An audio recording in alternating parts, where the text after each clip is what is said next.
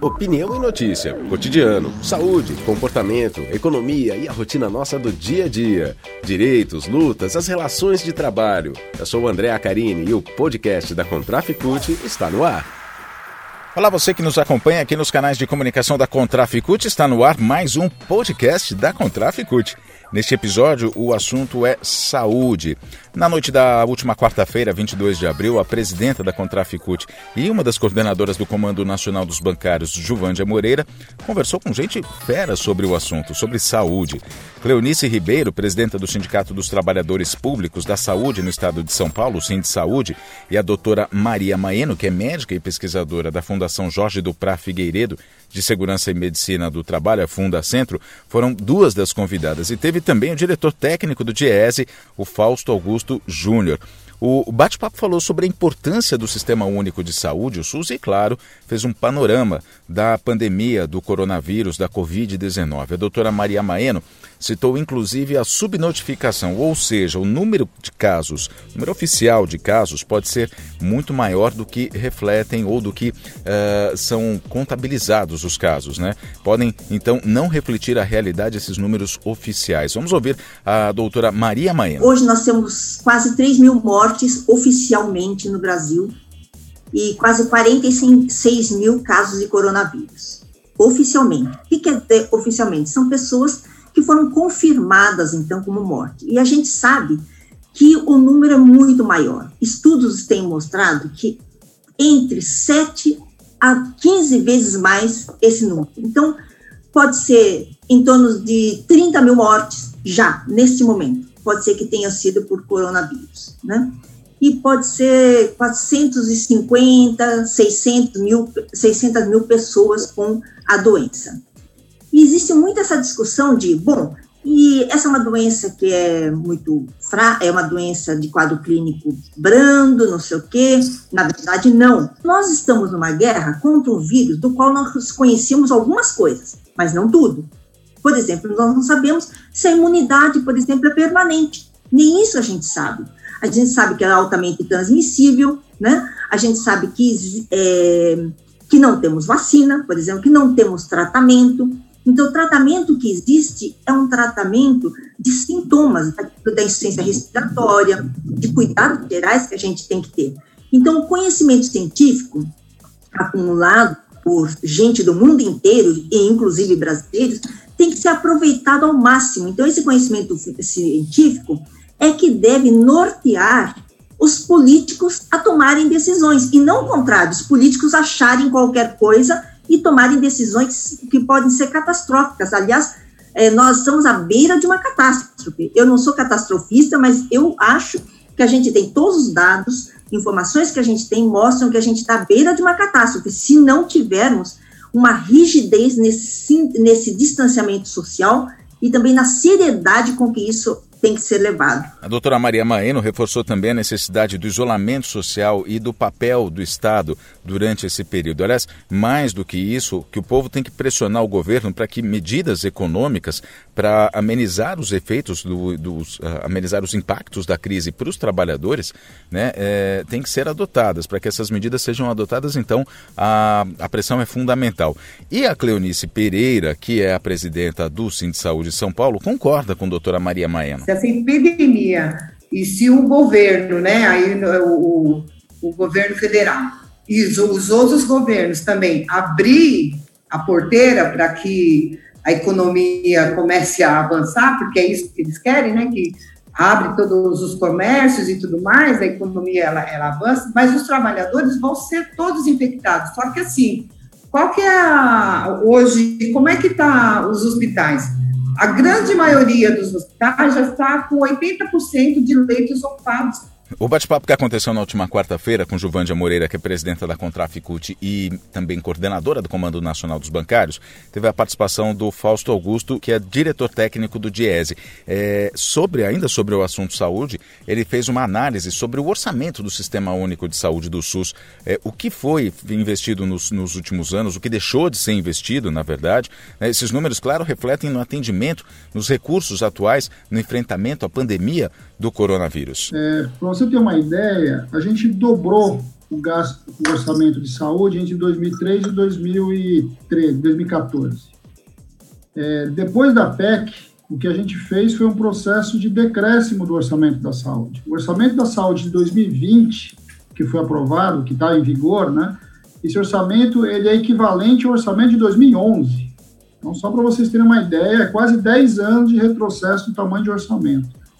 Quando a gente vai Tudo por conta dessa PEC, né? É, porque tem a ver com a, com a lógica da PEC e com as, a, e com, não só a PEC, né? A PEC é fundamental, porque ela barrou qualquer aumento, mas também por uma opção deste atual governo, que inclusive remodelou verbas, né? recondicionou verbas, etc. Então, isso é só para colocar um pouquinho o drama do ponto de vista orçamentário. Só que isso é mais grave, porque do ponto de vista da nossa estrutura é, de saúde, isso chama bastante atenção. Então, por exemplo, nós temos hoje, Rodrigo, é, um quarto da população brasileira com planos de saúde. Uma coisa perto aí de 50 milhões, por aí. É, ou seja, três quartos estão no SUS. É a única opção que ele tem. É, e o número de, de, pessoas com plano de saúde vem diminuindo, porque se aumenta a taxa de desemprego, diminui o plano de saúde, em especial porque a maior parte desses planos de saúde são planos empresariais.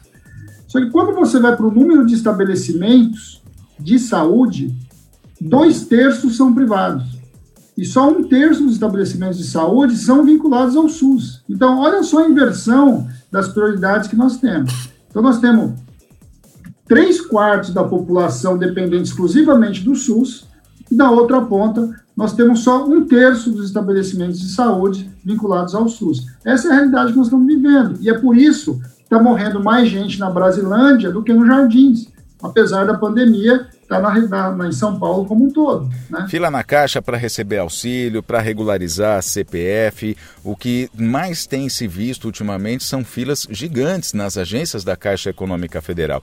No bate-papo, a Juvândia Moreira falou que o Comando Nacional dos Bancários se reuniu com a FENABAN com a Caixa e com o Ministério Público do Trabalho para tratar do atendimento dessas agências, para tratar desse problema que está sendo enfrentado durante a pandemia. Nós tivemos uma reunião com, com a FENABAN, a Caixa presente, eu, a Ivone, que somos coordenadores do comando, na, é, tivemos uma reunião com é, o Ministério Público do Trabalho, exatamente esse foi o ponto central da, da discussão, que é o atendimento nas agências e especial na Caixa. Né? A gente focou a nossa reunião na, nessas filas gigantes que a gente está vendo na Caixa.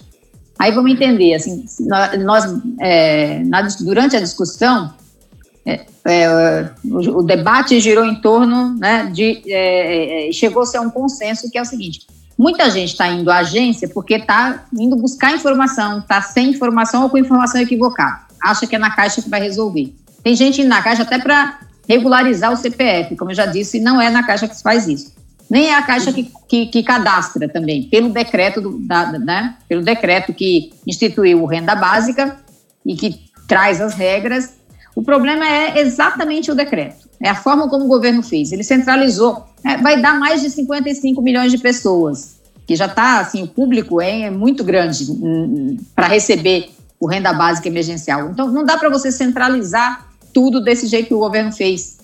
É, o governo tinha que ter envolvido os municípios, tinha que ter envolvido os estados, tinha que ter é, descentralizado, né, colocado todos os bancos públicos, podia colocar os correios, podia colocar, descentralizar esse atendimento, né, fazer de uma forma é, mais planejada, né, de uma forma que envolvesse mais, cooperasse mais. Mas o governo não coopera, não tem, trabalha com cooperação, trabalha com disputa. Você é meu adversário e então eu não vou te é, eu não vou te envolver nessa, nesse processo de discussão e negociação.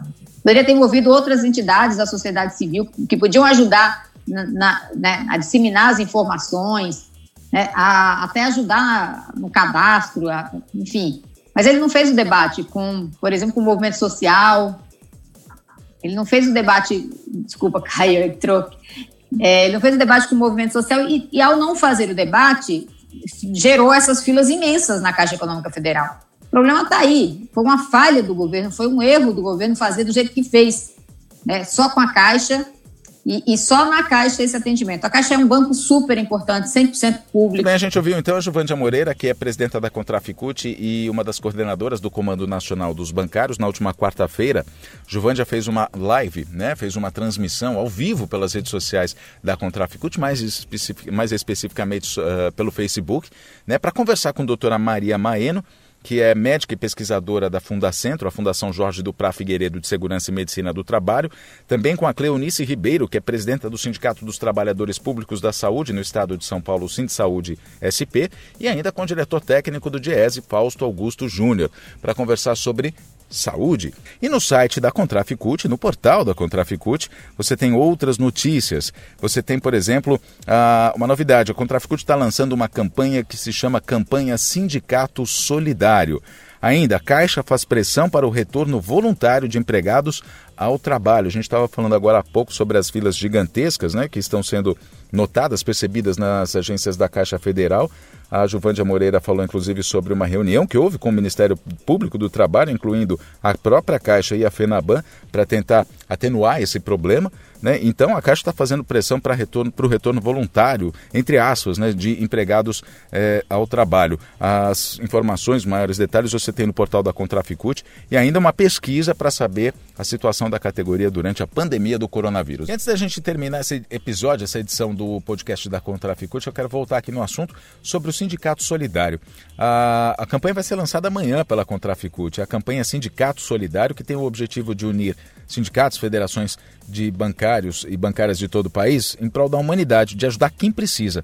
A Contraficute tá, vai disponibilizar um hot site com vídeos e informações sobre as campanhas de solidariedade que vão ser feitas em todos os sindicatos e federações do país, mapeando a lista, né, dizendo aonde é que tem associação, onde é que tem organização não governamental indicada pelos sindicatos para as contribuições solidárias. Essa ideia surgiu no momento em que o mundo enfrenta, como a gente está vendo, é a mais grave crise né, que é a pandemia do Covid-19, e junto com ela, milhares de pessoas acabaram ficando sem acesso às necessidades básicas. E a gente sabe que para vencer o vírus, que se alastra rapidamente, é preciso do isolamento social.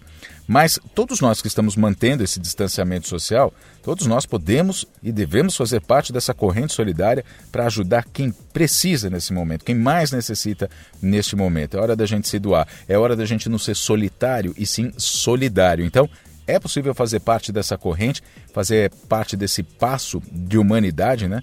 É, para que permaneça e que a gente consiga manter a esperança de um novo mundo onde cada vida importa. Campanha, repito, vai ser lançada nesta sexta-feira, dia 24. As informações estão no contraficute.com.br. Vamos nessa? Este foi um episódio do podcast da Contraficute. Fique ligado em nossas redes e canais de informação. Breve tem mais.